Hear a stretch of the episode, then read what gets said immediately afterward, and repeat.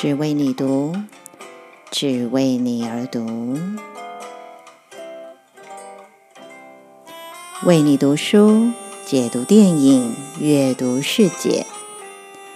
只为你读是你的床边故事，晨间小语，更是你的精神食粮。只为你读，Just for you。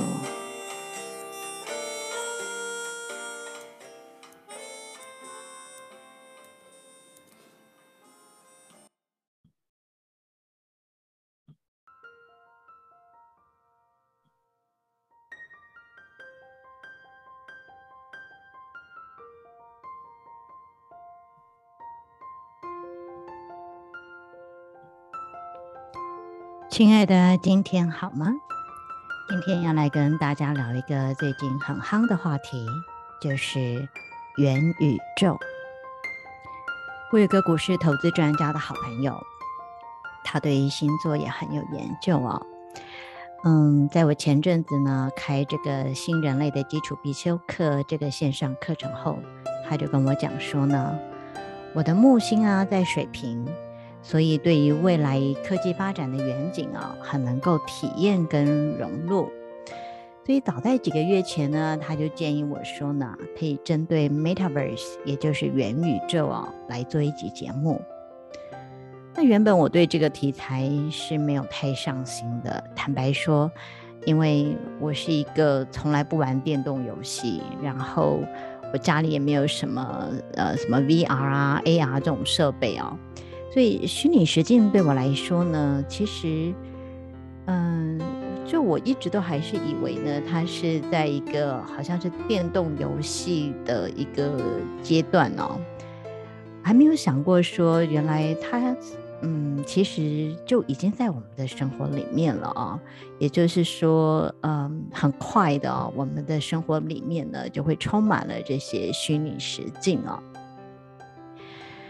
那一直到脸书这个 Facebook，呃，这个执行长啊，马克·祖克伯呢，他在呃二零二一年的十月二十九日啊，他就发了一个视频呢，他就说呢，脸书的公司名称呢将会改为 Meta，并且相信说呢，这个 Metaverse 啊会是网际网络的下一个篇章。那他也说呢，Metaverse 呢是这间公司最重要的未来。几年后的脸书呢，将不会被认为是一个社群的网络公司，而是一间 Metaverse 的公司哦。那 Metaverse 元宇宙，它总结了现在嗯有的一些技术啊，它将 VR 啊、网际网络啊、电脑技术等等啊，全部都汇总在一起，就构成了整个的虚拟世界。好像突然之间呢，这个 Metaverse 这个字啊，就变成了一个热门关键字。但是，到底什么是 Metaverse 啊？那这个词啊，其实是由科幻作家史蒂文森，他是在一九九二年写的一篇一本小说啊，叫做《Snow Crash》。那嗯，有些人把它翻译成“溃雪”，有些人翻译成“雪崩”。啊，它这个里面呢，它所创造出来的一个词汇，它意思是指说呢，是由一个电脑所产生的宇宙。那根据小说的描述啊，在这个共享的线上世界里呢，未来的人们呢，在一个沉浸式的数位世界当中，是以虚拟替身的形式相互交流。那 Meta 这个字首，M-E-T-A 这个字首啊，在这里传达的是超越现实的意思，就像另外一个字，嗯，Metaphysics 形而上学啊，它这个里面这个 Meta 的意思啊是一样的。那在祖克伯的视频里面呢，他就说啊，Meta 是来自于希腊文里面的 Beyond，也就是超越、升华的意思。所以呢，Metaverse 就是有一个世界或者是构想，而这个世界或这个构想呢，是超越原本有的这个真实世界的领域。但是目前我们听到这个 Metaverse 的中文翻译啊，就是元宇宙啊。其实我一开始我真的是呃听不懂什么叫做元宇宙，因为对我来讲它是没有，好像就是一个凭空下来的一个词，真的不知道是什么。那我后来查找了一些资料，那根据这个 M 观点的 Mula，他在呃文章里面有讲到啊，他说 Metaverse 呢最常见的翻译是元宇宙，但其实并不是很正确的翻译。会这样翻的原因啊，是由于呢这个中国啊，它在资料科学方面，他们有一个词叫做 metadata，它是从这个 metadata 这样的一个字呃这个翻译而来的啊，因为中国在这个。它对于这个 metadata 的翻译呢，它是翻译成为元数据或者是元资料，所以 meta 就等于元这样的一个概念啊。所以元宇宙的元呢，就是这样子延伸而来的。但是就如刚刚前面讲的啊 metaverse 里面的 meta，它的意思呢是超越，就是 beyond 的是升华的意思啊，指的是超过原有界限的延伸啊。其实跟元数据里面这个 beta data 的这个 meta 啊，是 meta data 这个 meta 是啊，意思是不一样的。而且在中文里面呢，元这个字没有超越的意思。所以如果把这个 metaverse 呢翻译成虚拟宇宙啊、超越宇宙啊，或者是延伸宇宙啊，可能听起来都会比元宇宙这个词呢感觉是。更 make sense，更更有意义吧。但是 Mula 也讲啊，他说翻译词汇呢，就某个程度来说呢，就是约定俗成的。所以现在看起来呢，元宇宙可能未来就是 Metaverse 的主流的中文翻译了。那元宇宙的概念呢，目前已经成为投资界最夯的名词之一啊，各种概念股啊、投资标的啊，都纷纷的出现。那对于这个部分有兴趣的朋友们呢，你在网络上查找一下，就会发现有很多相关的资讯。那我在这里呢，啊，并不是要去讲这些投资的专业哦，因为我也不是投资专家。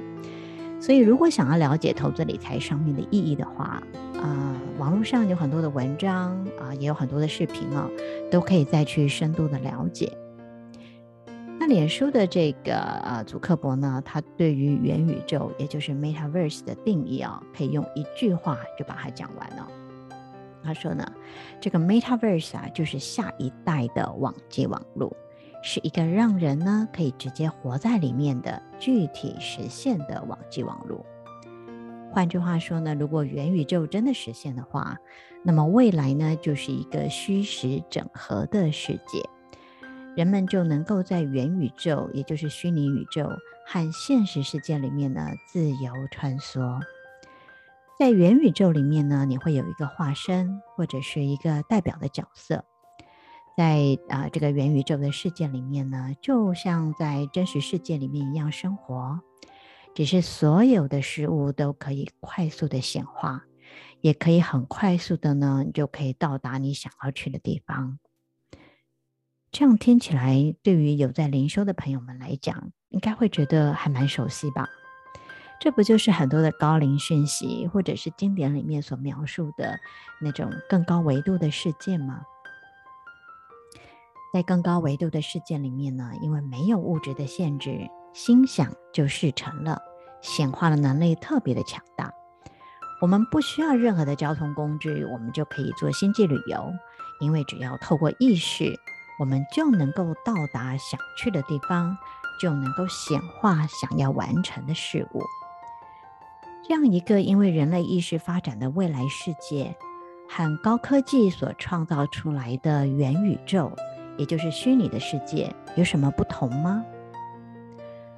其实啊，有很多的科幻电影都已经描述了元宇宙哦，像是呃，在蛮多年以前的啊，詹姆斯。卡麦隆所执导的这个《阿凡达》，史蒂芬·史皮伯的《一级玩家》，还有布鲁斯·威利主演的《猎杀代理人》，以及有这个很著名的影集就是《黑镜》哦，洋洋洒洒列下来，真的有非常多的电影呢，都已经触及了元宇宙的世界。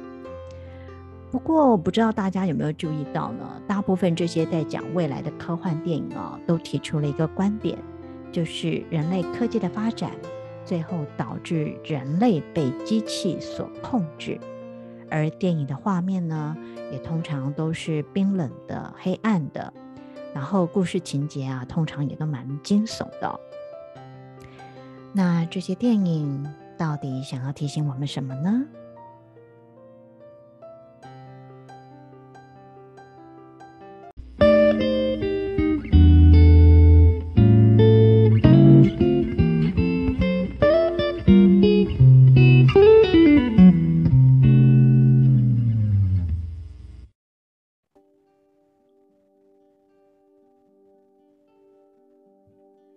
大家所熟知的电影《阿凡达》为例哦，这部电影呢，提出了一个很好的反思。在潘多拉星球上面呢，它虽然看起来很原始，住在上面的纳美人呢，他们却是很真实的生活着，跟土地啊，还有万物之间都有着深深的连接。那反观这些科技进步的地球人，却是以掠夺的心态。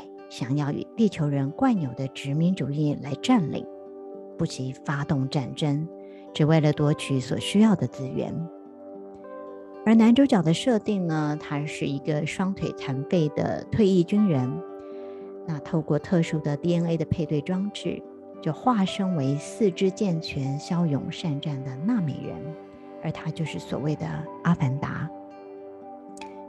最后啊，这一位阿凡达呢，他脱离了地球的肉身，转化成为真实的纳美人。从另外一个角度看，仿佛就是重新的转世，成为有慈悲心与廉洁、回归自然的人。有趣的是呢，阿凡达的英文片名是 Avatar，而这个字的意思呢是神人，在印度指的呢就是神在人世间的化身。通常啊，是有着超意识的能力，他们是为了救度众生而来到人间的。从这一部史诗式的科幻电影可以知道，人类的未来不在于科技有多进步，而是人心与意识的发展。科技是两面刃，人心若往善的方向走，科技就能辅助人们更快速地完成许多事情。但是，如果人类的集体意识越来越低落，那么科技就会沦为残酷的工具。人类的未来就会像许多暗黑的科幻电影所预测的，是没有生机与连结的未来，甚至机器会打败人类，替代人类。很多人在关心元宇宙会如何发展呢？其实，我觉得我们更应该关切的。在于人类的意识要如何加速的提升，才能驾驭科技的发展。不论是在现实或是虚拟的世界里，问题并不会消失不见。所以，如果想要借由进入另一个世界来逃避这个世界里的问题，那是永远都不会成功的。但令我蛮惊讶的是哦，大部分人听到元宇宙的概念的时候呢，想到的啊，都是里面的商机哦，也就是说呢，要怎么在里面赚钱啊？怎么在里面炒房地产啊？怎么在里面呢？啊、就是呃做广告啊，做生意啊，等等的。那么这样的一个世界，不过就是现实世界的另外一个翻版。难道人们要搞烂现实世界后，再去搞烂另外一个虚拟世界吗？还是说，因为虚拟世界可以一直被创造？所以呢，搞烂也没关系，是这样子的概念吗？在我看来呢，那就是永无休止的恶性循环哦。只要人心不改变，同样的情节一定会继续上演的，就像是不断的轮回转世。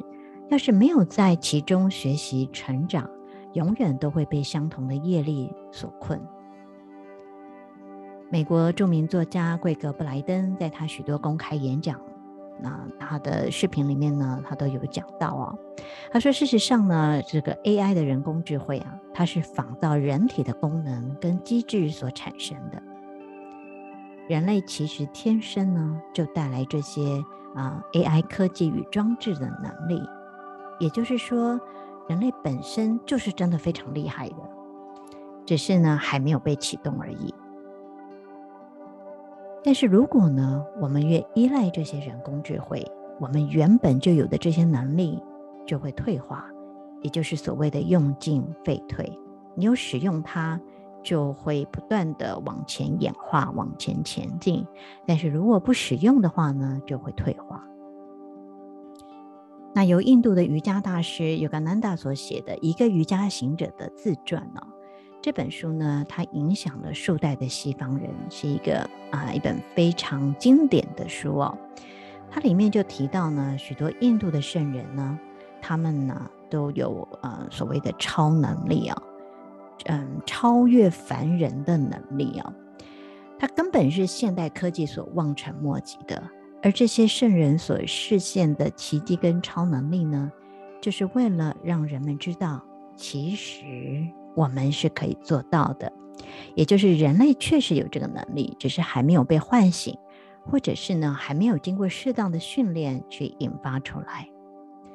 在这本书里呢，提到有些人呢可以同时在不同的地方现身，也就是说，他可以在同一时间呢，就是有分身哦。而且呢，都有见证者看到哦。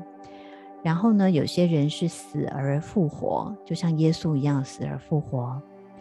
那有些人呢是不吃不喝，可是却仍然是活蹦乱跳的哦。